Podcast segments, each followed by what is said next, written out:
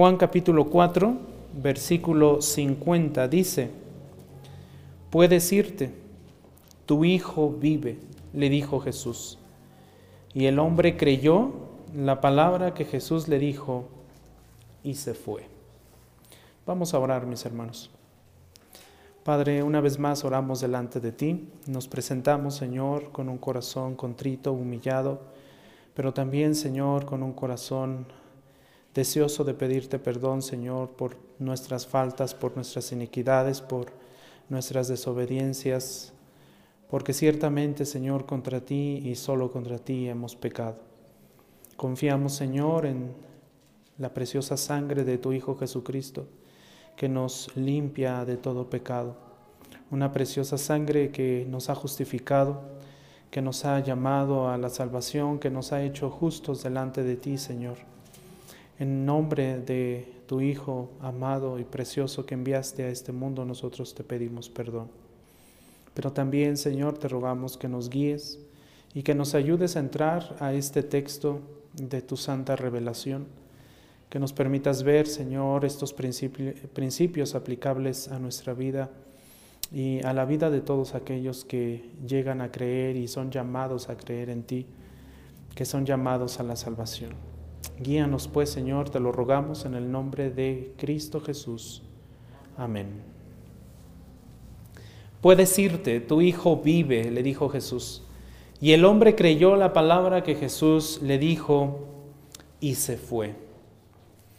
Después de conocer a la mujer samaritana, después de entablar esta conversación con la mujer samaritana, llevarle el Evangelio a su ciudad, como pudimos ver en el capítulo 4, desde el versículo 1 hasta el versículo 42, eh, Jesús vino otra vez, eh, vino otra vez Jesús a Canaá de Galilea. Es decir, eh, este regreso a Canaá nos permite ver una diferencia entre los milagros de Jesús en aquel lugar ya había estado Jesús en Cana de Galilea. Ya había estado ahí, realizó un primer milagro en ese lugar. Seguramente recuerdan ustedes cuál fue. ¿Qué hizo en ese lugar? Convirtió el agua en vino. Exactamente. Y este primer milagro que se produjo ahí en Cana vino en medio de un ambiente de fiesta un ambiente de bodas. Estaba la gente contenta, pero el vino se había acabado.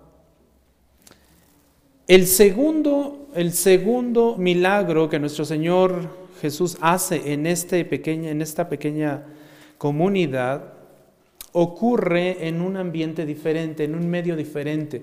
Este es un medio de dolor, un medio de muerte prácticamente.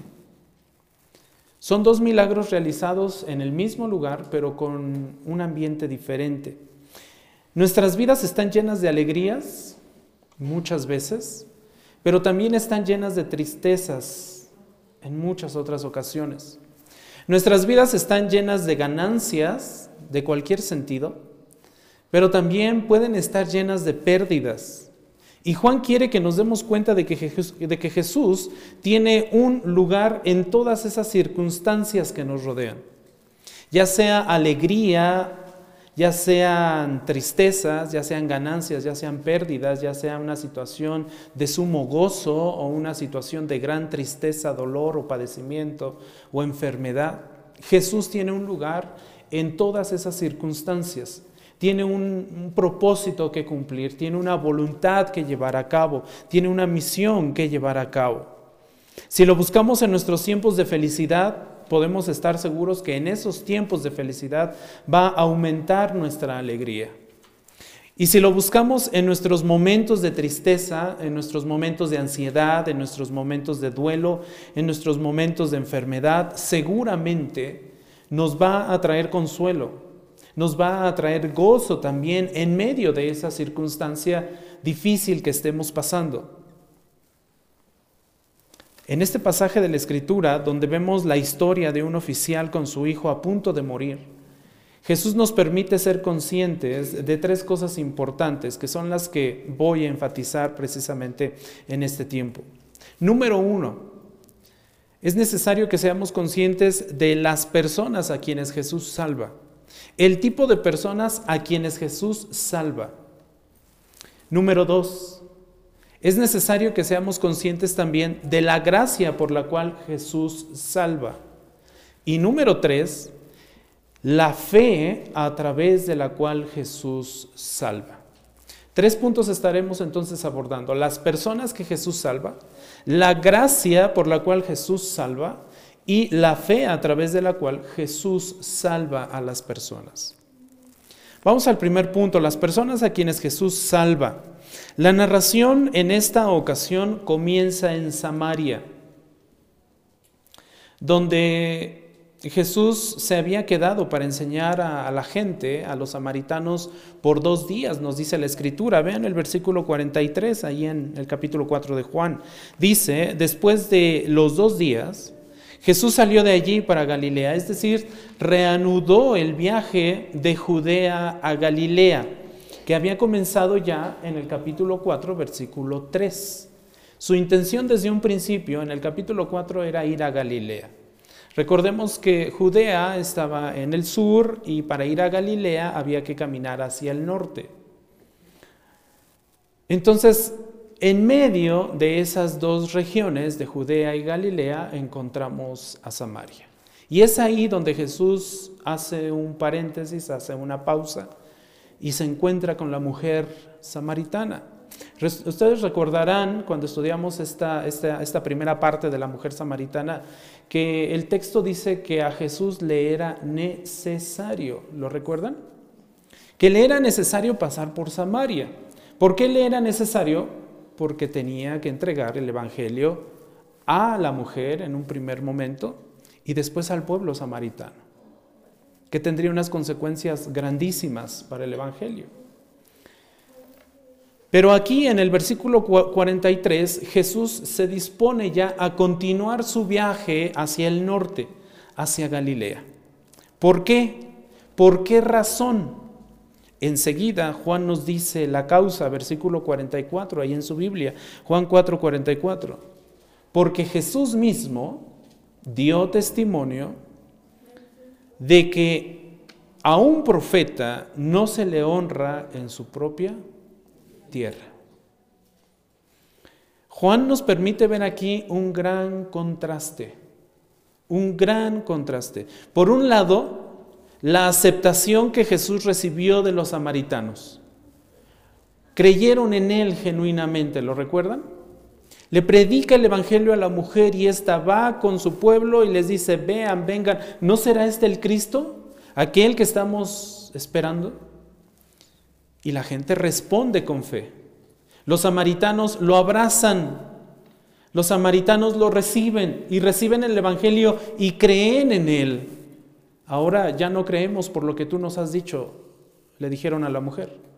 Ahora creemos por lo que hemos escuchado de él. Y por otro lado, vemos aquí el rechazo general por parte de los judíos. Como dice Juan 1.11, a lo suyo vino y los suyos no le recibieron. A lo suyo vino y los suyos no le recibieron. Los suyos eran aquellos, su pueblo, eran aquellos que estaban en la región de Judea, pero también eran aquellos que estaban en la región de Galilea. Recordemos que nuestro Señor Jesús, ¿dónde nació? ¿En dónde? En Belén, en Belén, eh, eh, en Belén. Mi dislexia no me deja. En Belén, nació en el sur, en la región de Judea. Y cuando nace, recuerdan que estuvo en peligro y que su padre recibe una revelación y son llamados hacia dónde? Hacia Egipto. El Señor los lleva a Egipto por cierto tiempo. Y de pronto en Egipto también reciben una, perdón, reciben una revelación por parte del Señor y los llama a regresar a su tierra. ¿Y a dónde los llama? A Nazaret, exactamente. Para que se cumpliera la escritura y fuera llamado Nazareno. Nazaret está al norte. Belén está en la región de Judea, al sur. A la mitad tenemos Samaria. Y al norte tenemos la región de Galilea, donde está el mar, el famoso mar de Galilea, que realmente es un lago. Ahí está Capernaum, pero un poquito al este está eh, Nazaret. Ahí había crecido Jesús. Era su pueblo, eran los suyos. Acababa de estar en Jerusalén con los suyos. ¿Y qué había pasado? ¿Lo habían aceptado? No. Había estado en la fiesta y no lo aceptaron. Se fue a Samaria y ¿qué pasó? Lo aceptaron, creyeron en él. Continúa su viaje hacia Galilea para comprobar que no lo iban a aceptar. Que los suyos no lo iban a aceptar. A lo suyo vino y los suyos no lo recibieron. Sería rechazado por su propia tierra. Sería rechazado por su propia casa sería rechazado por sus propios parientes. Y noten lo que dice Juan 7.5, dele vuelta a la hoja. Juan 7.5 nos dice que ni aun sus hermanos de sangre, ni aun sus hermanos de sangre, ¿qué pasó? Creían en él. Entonces fue rechazado por su propia tierra, su casa, sus parientes y aun sus hermanos. Fue rechazado, por eso él, ya había dicho, él mismo dio testimonio de que a un profeta no se le honra en su propia tierra. Mientras que los despreciados samaritanos recibieron a Jesús con una fe gozosa, su propio pueblo lo rechazaría. Lo rechazaría. Cuatro veces aparece este, este dicho, esta frase de que un profeta no se le honra en su propia tierra en los evangelios. Del mismo modo, muchas personas hoy en día rechazan a Jesús rotundamente. Del mismo modo, muchas personas hoy en día rechazan a Jesús. Sin embargo, en esta ocasión iba a ser recibido en Galilea. El versículo 45, ahí en Juan 4, 45 nos dice lo siguiente. Así que cuando llegó a Galilea, los galileos, ¿qué dice? Lo recibieron, pues habían visto todo lo que él hizo en Jerusalén durante la fiesta, porque ellos también, también habían ido a la fiesta. Ahora, este versículo 45 nos dice que algunos lo recibieron pero lo recibieron por lo que podía hacer Jesús. Lo recibieron por aquello que habían visto que este hombre Jesús podía hacer, porque fueron testigos de ello en la fiesta, en Jerusalén. Noten lo que dice el versículo, habían visto todo lo que él había hecho en Jerusalén. No lo recibieron creyendo genuinamente en él. No lo recibieron en fe, con fe, no creyeron que Él fuera el Mesías, el Cristo. No creyeron que Él fuera el Hijo de Dios. No lo recibieron con fe salvífica, lo recibieron porque les convenía. Lo recibieron porque estaban entusiasmados con el poder que Él tenía. A los galileos, los galileos eran personas a las que les agradaba tener a alguien que pudiera hacer milagros, a alguien que pudiera hacer maravillas, a alguien que pudiera hacer un, show para ellos. Buscaban ellos eso. Y veían en Jesús, dice un, un comentarista literalmente, veían en Jesús a un milagrero que los podía entretener. Por eso lo reciben. Por supuesto, Jesús no es ningún milagrero. Jesús es el Hijo de Dios, mostrando a la humanidad su gran poder a través de los milagros. Pero los galileos lo reciben por esta razón, especialmente eh, ya, por supuesto, ya habían oído lo que había pasado en la boda, ya habían visto lo que había sucedido en Jerusalén y le dan la bienvenida, le abren las puertas, pero no con fe. Ahora mire el versículo 46. Entonces vino otra vez Jesús a Caná de Galilea donde había convertido el agua en vino. Nos lo recuerda Juan este acontecimiento. Y ahí, cierto oficial del rey, cuyo hijo estaba enfermo, y había allí, perdón, cierto oficial del rey, cuyo hijo estaba enfermo en Capernaum. Entre los que, había recibido, entre los que habían recibido a, a Jesús en Caná había un oficial había un funcionario real que tenía a su hijo gravemente enfermo, que estaba a punto de morir. Este hombre estaba angustiado. Este hombre estaba preocupado. Ciertamente no es una preocupación menor cuando sabes que tu hijo está a punto de morir. Tal vez algunos lo han vivido, tal vez algunos no, pero ha de ser algo terrible el saber que tu hijo o tu hija está al borde de la muerte. Ha de ser una preocupación terrible. Esa preocupación la estaba viviendo este oficial. Verso 47. Y cuando él oyó que Jesús había venido de Judea a Galilea, fue a su encuentro. ¿Al encuentro de quién? De Jesús y le suplicaba que bajara y sanara a su hijo porque estaba al borde de la muerte. Este hombre había escuchado seguramente lo que había pasado ya en Caná, en las bodas. Este hombre seguramente había escuchado de los milagros que Jesús había hecho allá en, Jerusalén. Capítulo 2 nos, nos habla de ello. La reputación de Jesús ya estaba empezando a, tomar fuerza. La reputación de Jesús como un hacedor de milagros. Y este hombre eh, lo consideró como una opción que le podía ayudar a él y a su hijo. Cuando él oyó que Jesús había venido de Judea a Galilea, fue a su encuentro, fue a encontrarse con él, lo buscó y le suplicaba. Este verbo suplicaba en el, original, en el griego, está dando la idea del hecho de que le rogaba constantemente. No se lo pidió una vez, ni dos veces, ni tres. Se lo pidió bastantes veces a Jesús. Oye Jesús, ven, ven conmigo. Necesito que vengas a mi casa. Que bajara y sanara a su hijo porque estaba al borde de la muerte.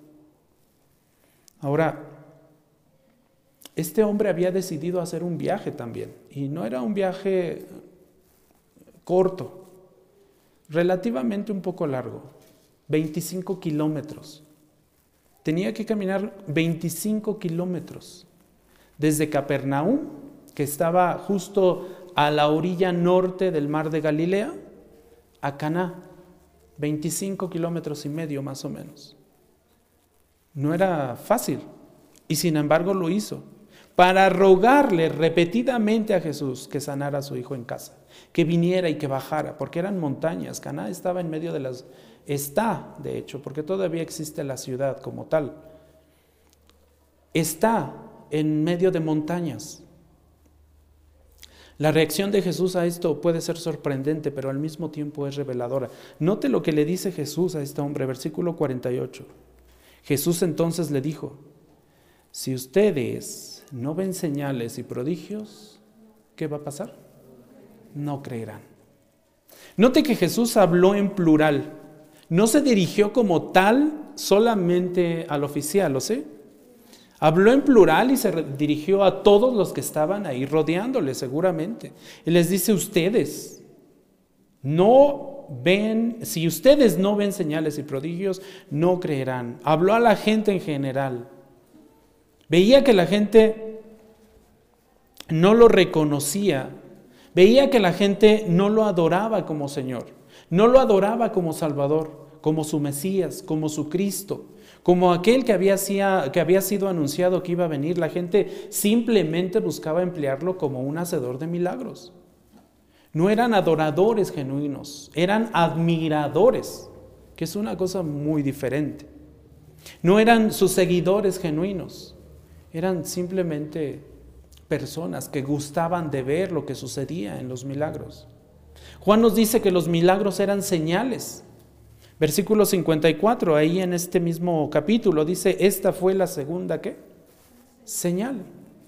Los milagros eran señales para qué? ¿Cuál era el propósito de una señal? ¿Cuál era el propósito de los milagros de Jesús? El propósito era mostrar que Jesús era el Hijo de Dios. Mostrar que Jesús era aquel Cristo anunciado, aquel Hijo de Dios anunciado que iba a venir, aquel profeta que, que, iba a ser levantado de en medio del pueblo.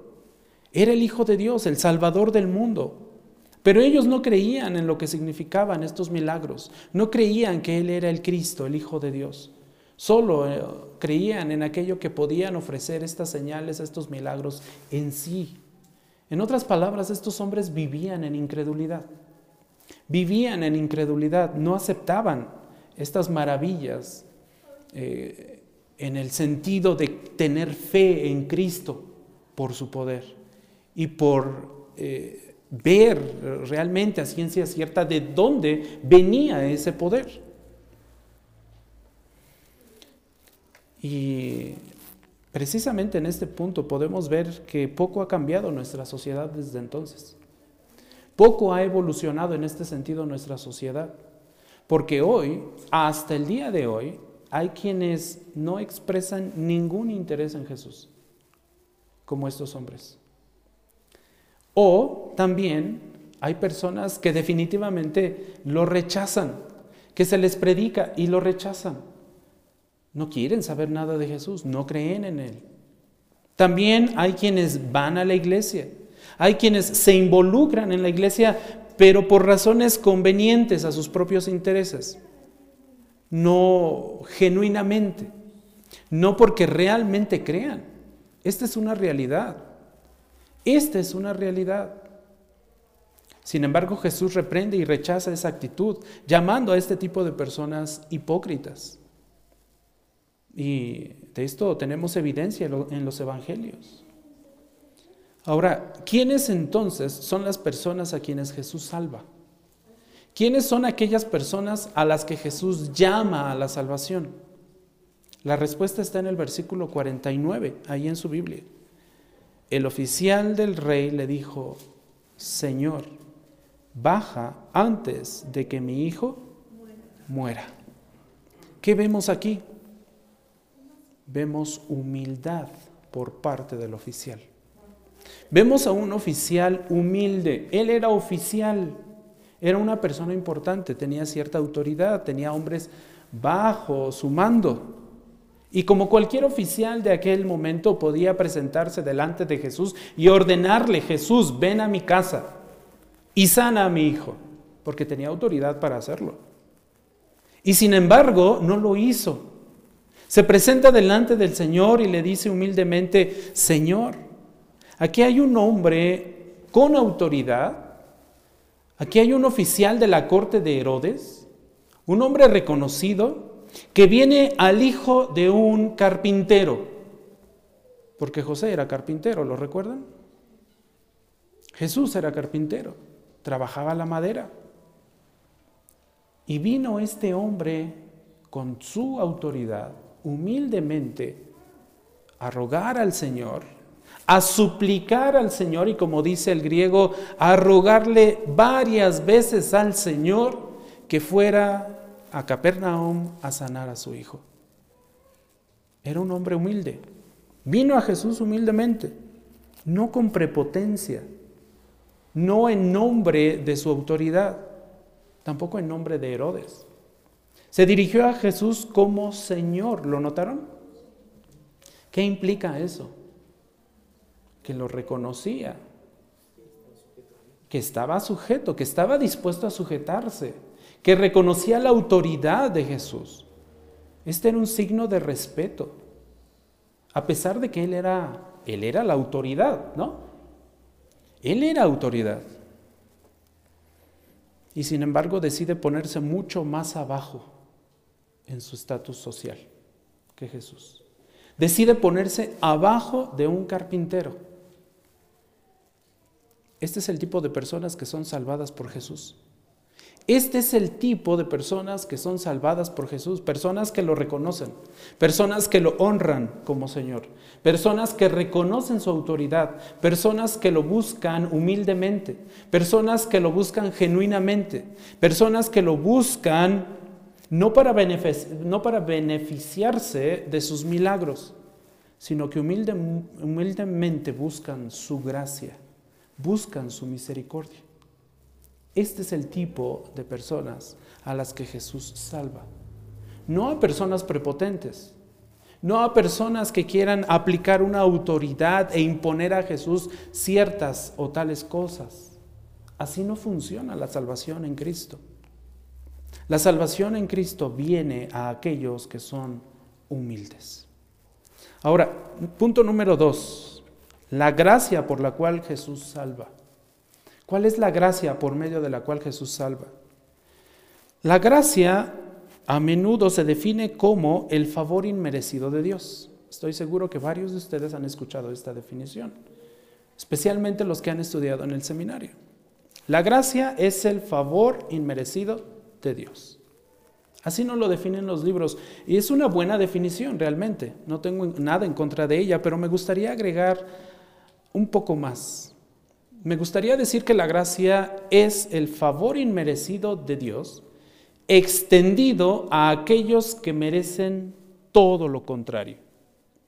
La gracia es el favor inmerecido de Dios extendido a aquellos que merecen todo lo contrario. Dios les da gracia que no merecen los seres humanos. Merecen todo lo contrario a la gracia merecen toda la ira de Dios por causa de su pecado. Martin Lloyd Jones, uno de los grandes predicadores del siglo antepasado, dijo lo siguiente, cuando no merecíamos nada más que castigo e infierno, cuando no merecíamos nada más que cosechar el fruto de nuestra propia siembra, cuando no éramos más que hijos de ira, Dios debido a su amor eterno y de acuerdo con su conocimiento y sabiduría, nos miró a favor para que ahora estemos bajo su gracia. Esa es la gracia de Dios. Un don gratuito a todos los que creen en Él. De acuerdo con la Biblia, así es como Dios salva a los pecadores, no por obras, no por obras, no por méritos, no por cualidades, no por belleza, ya que nuestras obras realmente son pecaminosas. Nuestra naturaleza, hacemos por naturaleza pecado, porque por naturaleza somos pecado. Dios salva de acuerdo a su gracia. Y solamente por su gracia, Efesios 2.8 lo conoce y seguramente lo tiene de memoria ahí en su mente y en su corazón porque por gracia ustedes han sido salvados. Pablo le está escribiendo a la iglesia de Éfeso y le, dice, por gracia, ustedes han sido salvados. ¿Por medio de qué? Por medio de la fe. Y esa fe es de ustedes, ¿verdad? No. Pablo aclara el punto de la fe porque ni siquiera la fe es una fe que nosotros o que mane como tal de nuestra naturaleza.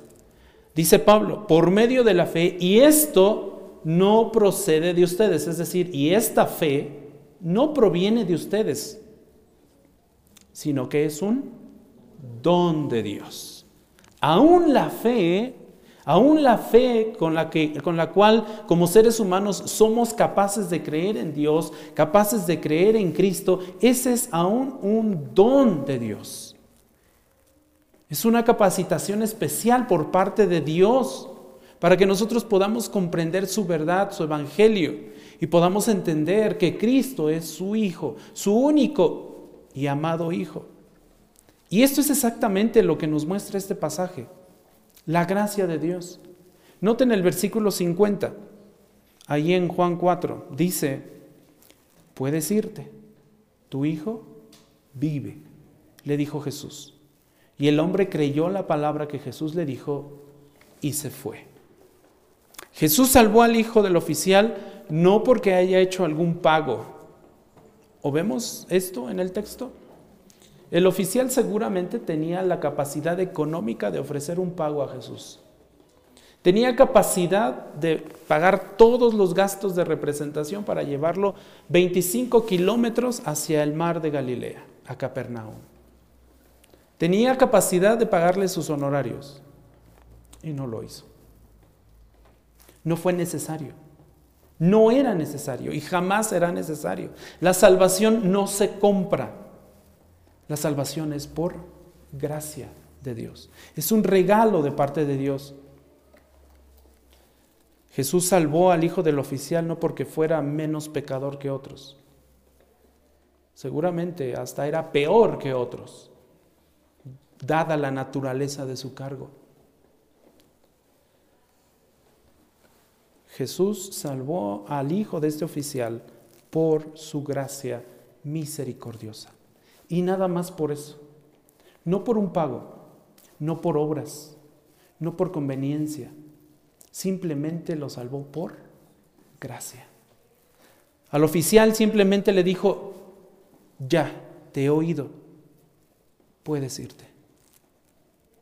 Tu hijo vive. Jesús le dio paz y podemos ver que se fue en paz porque no dijo nada más. El hombre simplemente, ¿qué dice el texto? Creyó. Eso es la gracia de Dios.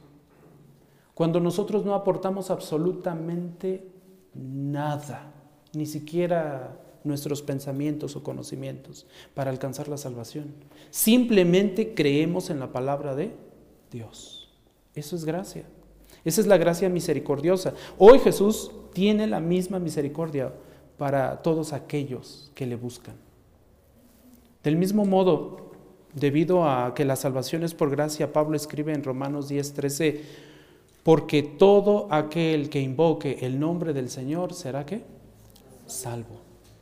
Todo aquel que invoque el nombre del Señor será salvo. Todo aquel que busque al Señor, el que lo busca, lo va a encontrar. Pero necesita buscarlo de todo corazón. Necesita buscarlo genuinamente. Necesita buscar al Señor, al Dios Todopoderoso, no por, una, no por un interés propio, no por una conveniencia. Estos galileos lo buscaban y lo recibieron por conveniencia, porque querían ver y ser testigos de esas maravillas que hacía en los milagros pero no porque creyeran en Él realmente. Versículo 51 de este pasaje, de este capítulo, noten lo que dice, y mientras bajaba a su casa, sus siervos le salieron al encuentro. ¿Quién estaba bajando a su casa? El oficial ya iba de regreso a Capernaum, ya iba avanzando en los 25 kilómetros que tenían que caminar. Y mientras iba llegando, dice, sus siervos le salieron al encuentro y le dijeron que su hijo, ¿qué? Vivía. Entonces les preguntó a qué hora había empezado a mejorar y le respondieron, ayer a la una de la tarde se le quitó la fiebre. Reina Valera 60 dice a la hora séptima, ¿cierto? Bueno, la hora séptima es la una de la tarde.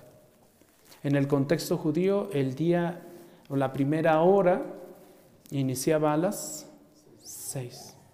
Ahí iniciaba el día para, para medir el tiempo en el contexto judío. Pero eran la una de la tarde. El oficial estaba experimentando algo más en este momento. Note aquí la gracia de Cristo. La gracia de Cristo, pero esta vez era la gracia soberana. La gracia anterior fue la gracia misericordiosa que salvó al Hijo, que lo sanó. En este momento, el oficial está experimentando la gracia soberana de Dios, la gracia soberana de Cristo. El oficial pensó que Jesús tenía que estar físicamente presente, lo llamó a su casa, ¿no? Ven, mi hijo está muriendo, ven a mi casa, sánalo. El oficial pensó que Jesús tenía que estar ahí en su casa presente. Lo quería llevar. Pero Jesús simplemente habló y la salvación ocurrió. Así de fácil. Jesús simplemente le dijo, ¿qué le dijo? Vete ya. Ya te escuché. Ve, tu hijo vive. Esa es gracia soberana. ¿Recuerdan ustedes Génesis 1? Y dijo Dios. Y dijo Dios. Y dijo Dios. Y todo fue creado de la nada. Esa es la gracia soberana. El control total que tiene Dios, el control total que tiene Jesús, el control total que tiene nuestro Cristo para hacer su voluntad, para extender su gracia a todos aquellos que le buscan.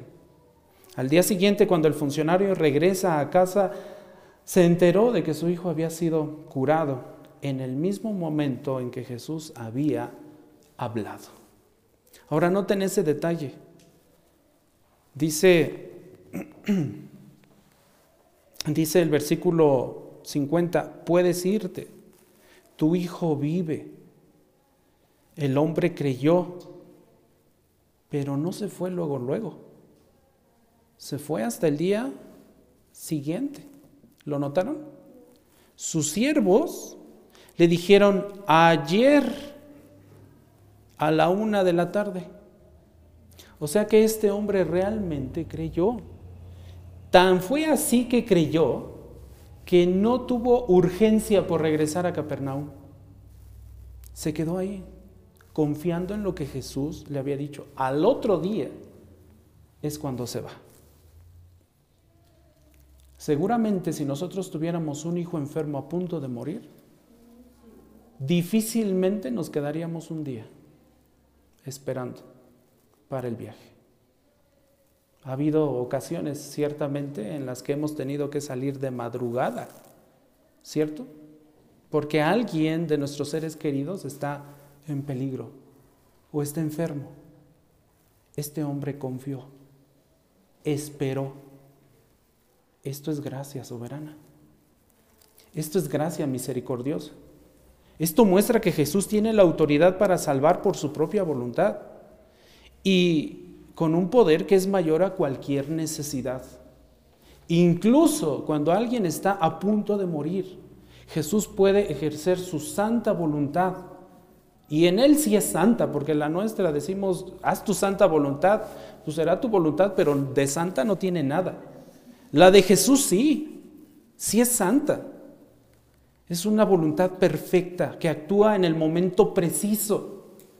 Aun cuando estés a punto de morir, a punto de entregar el Espíritu, aún en esos momentos Jesús puede actuar y puede salvar. Si Jesús es Dios, tiene el poder divino para salvarnos. Sabe, saber esto debería fortalecer nuestra determinación de confiar en Cristo. Saber esto nos debería hacer confiar más y más. ¿De qué podemos tener miedo? ¿De qué tenemos miedo? De muchas cosas seguramente. Seguramente todos de nosotros, todos nosotros, perdón, hemos experimentado en algún momento miedo, por lo que sea, por cualquier circunstancia, pero lo hemos experimentado. ¿Por qué tenemos miedo si al mismo tiempo tenemos un Dios poderoso? ¿Por qué tenemos miedo si decimos creer en un Dios poderoso. Note lo que dice Isaías 9:6. Un niño nos ha nacido. Un hijo nos ha sido dado. ¿Quién es ese niño? Jesús. ¿Quién es ese hijo único? Cristo, el hijo único de Dios. Y la soberanía reposará sobre qué? Sobre, sus hombros, dice Isaías. Estaba profetizado que este Jesús, que este Cristo, que este Hijo de Dios, que el Hijo de Dios, el Salvador del mundo, iba a ser soberano, iba a tener control total de todas las circunstancias que se le presentaran.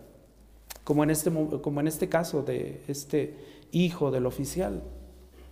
Por eso es una gracia soberana, está actuando. Y se le llamará su nombre admirable, consejero. Y noten, se le llamará también Dios poderoso. Reina Valera 60 parece que dice Dios fuerte. Nueva Biblia de las Américas dice Dios poderoso. Es el mismo significado. Un Padre eterno y también un príncipe de paz. Esa paz que solamente Él puede dar. Esa paz que le dio a este oficial cuando le dijo, ve, tu hijo vive. Le dio tanta paz que se quedó todavía esa tarde en ese lugar, en Caná. Y al siguiente día emprendió el regreso. Esa es la paz que solamente Cristo puede dar. Esto muestra que Jesús está dispuesto y es capaz de salvar y dar vida a todos los que vienen humildemente a Él, porque es lo que vimos en la primera parte. ¿A quiénes salva Jesús? A los que vienen humildemente delante de Él. Y esta es la gracia de Cristo que vence la muerte, que vence el pecado. Jesús dijo, tu Hijo vive, tu gracia, su gracia salvadora estaba impartiendo el perdón y estaba impartiendo la vida a este hijo del oficial. Y es precisamente lo que Pablo también nos enseña en su carta a los Efesios, en el capítulo 2, versículo 1. Hace rato les leí Efesios 2.8, ¿lo recuerdan? Por gracia sois salvos. Pero noten lo que dice en el versículo 1, Efesios 2.1. Y Él, hablando de Cristo, hablando de Jesús, les dio vida a ustedes, que estaban como muertos en sus delitos y pecados. Y dice Pablo, en los cuales anduvieron en otro tiempo, según la corriente de este mundo, conforme al príncipe de la potestad del aire, el espíritu que ahora opera en los hijos de desobediencia. En otras palabras, ahí estábamos obedeciendo a Satanás. En resumidas cuentas, era eso. Obedeciendo a Satanás. Versículo 4 de Efesios 2. Pero Dios, que es rico en qué? En misericordia. ¿Y qué se le había mostrado a este oficial de parte de Jesús? Misericordia, gracia, poder, soberanía. Pero Dios, que es rico en misericordia, por causa del gran amor con que nos amó. La causa es el amor, la razón es el amor. Aun cuando estábamos muertos en nuestros delitos, nos dio vida. Y una vida juntamente con Cristo, dice Pablo. Y entre paréntesis agrega, por gracia ustedes han sido salvados. Es exactamente lo que vivió el oficial. ¿Están de acuerdo? exactamente lo que experimentó el oficial. Esto es lo que Jesús quería, no solo para el Hijo, sino para el oficial mismo. Y la mayoría, o la mayor, más bien la mayor necesidad que cada uno de nosotros tiene es nacer de nuevo en la vida espiritual. Esa es nuestra mayor necesidad y ese debe ser nuestro mayor anhelo. Si usted no conoce a Cristo, debe anhelar conocerle. Es necesario es necesario que vaya y le busque como este oficial. Vaya, camine los 25 kilómetros. ¿Va a ser un camino fácil? No. Va a entrar en medio de las montañas. Va a ser difícil, sí, pero lo va a encontrar si lo busca de todo corazón y genuinamente. Él puede ser capaz, Él es capaz de perdonar sus pecados. Él es capaz de limpiarle de toda su maldad. Él es capaz de darle un corazón arrepentido. Él es capaz de mostrarle su gracia, su bondad, su misericordia, su poder. Él es capaz de darle la paz que necesita en medio de cualquier circunstancia. Esta es la gracia por la cual Jesús salva. Tercer punto, la fe a través de la cual Jesús salva.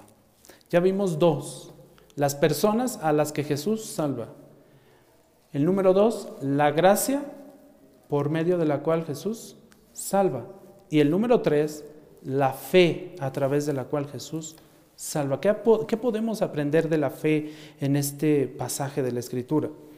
El regalo de Cristo de la vida eterna es un tema constante en toda esta sección del Evangelio de Juan. Cuando Jesús estuvo con Nicodemo, ¿recuerdan quién era Nicodemo? Cuando Jesús estaba con Nicodemo, le dijo en Juan 3:7, es necesario que qué? Que nazcas de nuevo. Es necesario que seas regenerado. Señor, pero ¿cómo, pero ¿cómo voy a nacer de nuevo? ¿Cómo voy a entrar otra vez al vientre de mi madre? Para ver el reino de Dios, le dijo, necesitas nacer de nuevo, necesitas ser transformado. La vida espiritual es lo que Jesús ofreció también a la mujer junto al pozo. En Juan 4:14, quien beba de esta agua no volverá a tener sed. Le estaba ofreciendo la vida eterna. Ahora al padre desesperado, angustiado, en medio de su dolor, en medio de su, de su, angustia porque su hijo estaba a punto de partir, le dice, ve, tu hijo vive. ¿Estaba refiriendo a su sanidad? Sí, pero estaba yendo Jesús mucho más allá. Tu hijo vive, tu hijo tiene vida eterna. La respuesta a lo largo del Evangelio de Juan, ilustrada aquí, es que recibimos esta vida, esta vida eterna, a través de la fe en Jesucristo. Recuerda que dice Juan 3:16, lo sabemos de memoria, porque de tal manera amó Dios al mundo que dio a su Hijo unigénito, ¿para qué? Para que todo aquel que cree en Él, que tiene fe en Él, no qué, no se pierda, mas tenga vida eterna. ¿Qué puede decirnos este episodio del oficial y su hijo acerca de la fe salvadora entonces? Número uno, nos muestra que la fe viene a Jesús. La fe, la fe genuina, viene a Jesús, busca a Jesús, busca la salvación, busca la redención, busca la misericordia, busca la gracia, esa fe que quiere estar con Cristo. La fe hace lo que hizo el oficial, vino a Jesús, rogándole, suplicándole, diciéndole varias veces que sanara a su hijo. La fe genuina hace eso. Aquel que llega a ser, salvo ha venido a Jesús, ha buscado a Jesús. Y número dos, el oficial nos muestra que la fe salvadora cree en la palabra de Cristo. Recordemos tantito el versículo 50, noten, puedes irte, tu hijo vive, le dijo Jesús, y noten, el hombre creyó, ¿qué creyó? La palabra que Jesús le dijo. Creyó lo que Jesús le había dicho. ¿Qué estaba creyendo él? La palabra de Jesús. ¿Qué debe creer cada uno de nosotros? La palabra de Jesús. ¿Debemos cuestionarla? No. Si no, nos convertimos en incrédulos. Debemos aceptarla como está. Es la revelación de Dios. El hombre creyó no por haber visto a Jesús realizar el milagro. Había oído este hombre, este oficial, de los milagros que Jesús había hecho. Pero no lo había visto como tal llevando a cabo un milagro. Y sin embargo creyó. La fe que tuvo en sus palabras fue suficiente. Por eso recibió esa, esa respuesta. Ve, ya ve con tu hijo, te está esperando. Él está vivo. Martín Lutero en uno de sus escritos alguna vez escribió lo siguiente. En la fe uno no debe mirar nada más que la palabra de Dios. En la fe uno no debe mirar nada más que la palabra de Dios. Quien quiera que permita que cualquier otra cosa sea presentada ante sus ojos ya está perdido. En otras palabras, cualquiera que crea algo aparte de esta palabra de Dios ya está perdido. Esta palabra es suficiente. Esta verdad es suficiente.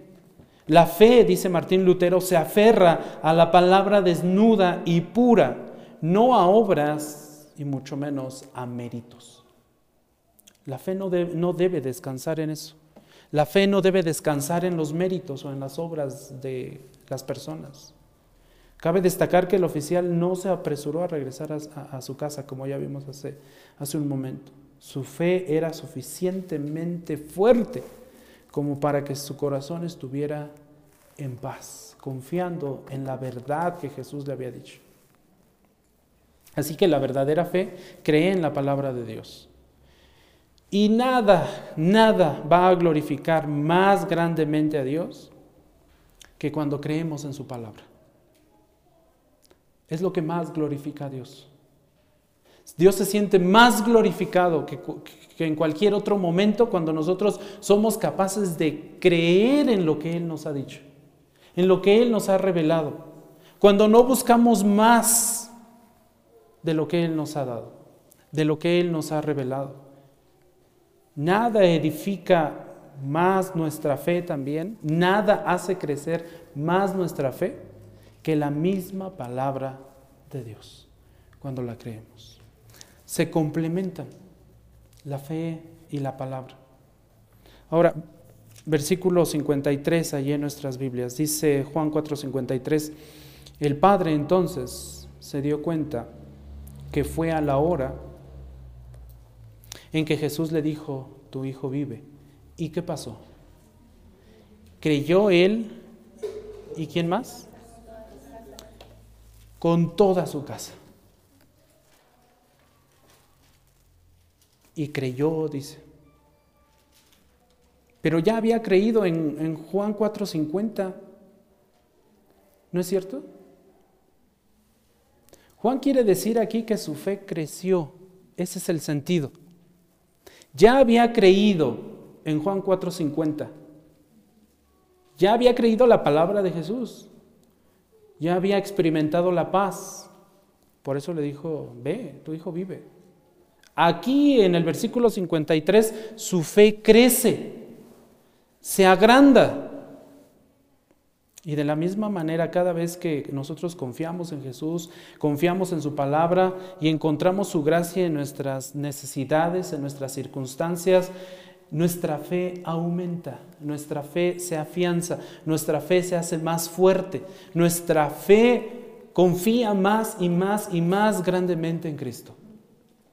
Por eso muchas veces son necesarias también esas situaciones difíciles que vivimos.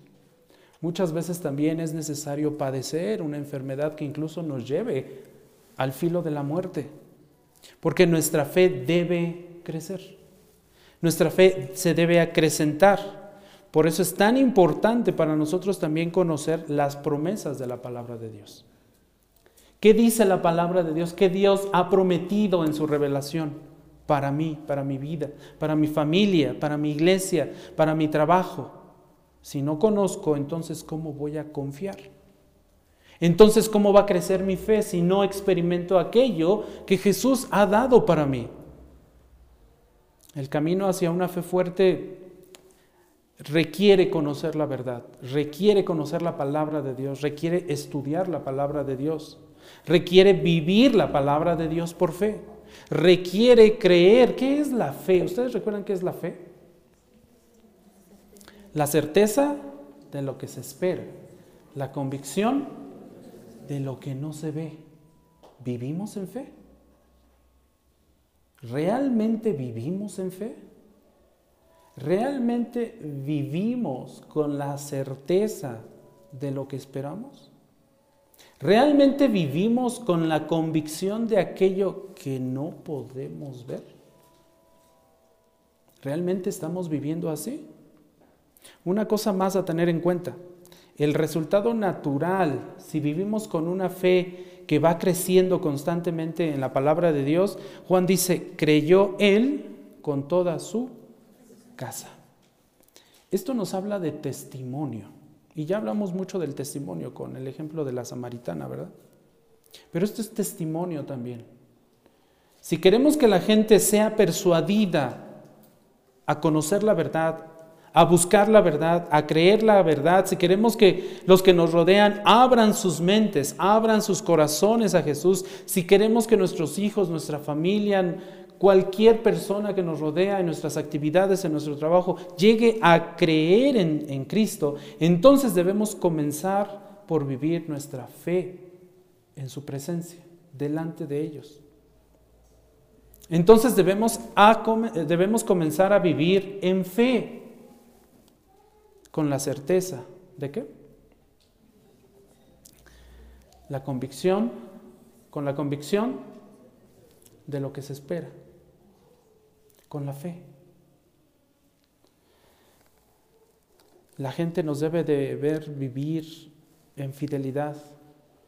La gente nos debe ver vivir con el poder de Dios en nosotros mismos. La gente debe de ver cómo el poder de Dios puede actuar en los seres humanos hoy en día. Si la gente no ve eso, no va a creer. No va a creer. Sin duda el oficial había contado a sus siervos acerca de, de su intención y acerca de su fe en Jesús. Este oficial seguramente tenía gente a su cargo, siervos en su casa. Antes de salir de su casa en Capernaum para ir a su encuentro con Jesús, seguramente les comentó, voy a ver a Jesús porque he oído que viene, que ha venido desde Judea a, a Galilea. Y seguramente les comentó su fe. Esta es la fe a través de la cual Jesús salva. Esta es la fe a través de la cual nosotros somos de testimonio a otros. Tu hijo vive, le dijo Jesús al oficial. Cuando, cuando, Jesús le dice, tu hijo vive, le está diciendo también, tu hijo fue sanado. Pero también le está diciendo, tu hijo fue salvado. Y también le está diciendo, tu hijo recibió mi gracia. Y le está diciendo, tu hijo recibió mi fe. Recuerdan que la fe es un don de parte de Dios, ¿verdad? Efesios 2.8. Y le está diciendo, tu hijo me creyó, tu hijo creyó en mí, tu hijo recibió vida eterna. Ve, tu hijo vive. Esa es una expresión que resume la salvación de una persona. Tu hijo vive. Y a cada uno de nosotros nos gustaría poder decir y escuchar eso. Decir que nuestros hijos viven, sí que están sanos, sí que están creciendo fuertes y grandes y que están adquiriendo mucho conocimiento, pero más importante debería de ser poder decir que nuestros hijos viven en Cristo y tienen vida eterna. Y así, como dice el versículo 54 del capítulo 4, Así, esta fue la segunda señal que Jesús hizo cuando fue de Judea a Galilea. Esta es la segunda señal en esta ciudad, porque ciertamente ya había hecho, no fue el segundo milagro de Jesús. El segundo milagro fueron aquellos, o el segundo, el tercero, el cuarto y los que hayan sido, fueron hechos en Jerusalén. El primer milagro fue aquí en Canaá con el vino, convirtiendo el agua en vino. Después se fue a Jerusalén, realizó milagros y después subió a Samaria y después fue a Canaán, donde realizó su segunda señal en Canaán. Así termina este relato. Tu hijo vive. ¿Nosotros podemos decir eso? Quisiéramos escuchar eso. Quisiéramos escuchar eso. Todos nosotros seguramente. Escuchar al Señor decir, tu hijo es creyente en mí y tiene vida y vida eterna. Oremos para que así sea. Oremos para que el Señor muestre su gracia y su misericordia también a los nuestros. Oremos para que el Señor permita que nosotros creamos y también todos los de nuestra casa. Vamos a orar. Padre, te amamos, te bendecimos. Te damos gracias, Señor, porque a través de esta historia tú nos has mostrado, Señor, tu, tu gracia, tu gracia misericordiosa, tu gracia soberana, Señor, tu amor, la fe que es necesario, Señor, ejercer, el don que tú nos das para poder creer en ti.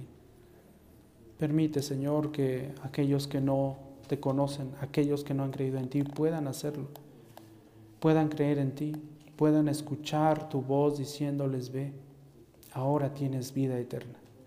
Ten misericordia de todos aquellos, Señor, que aún no han venido a la salvación en Cristo.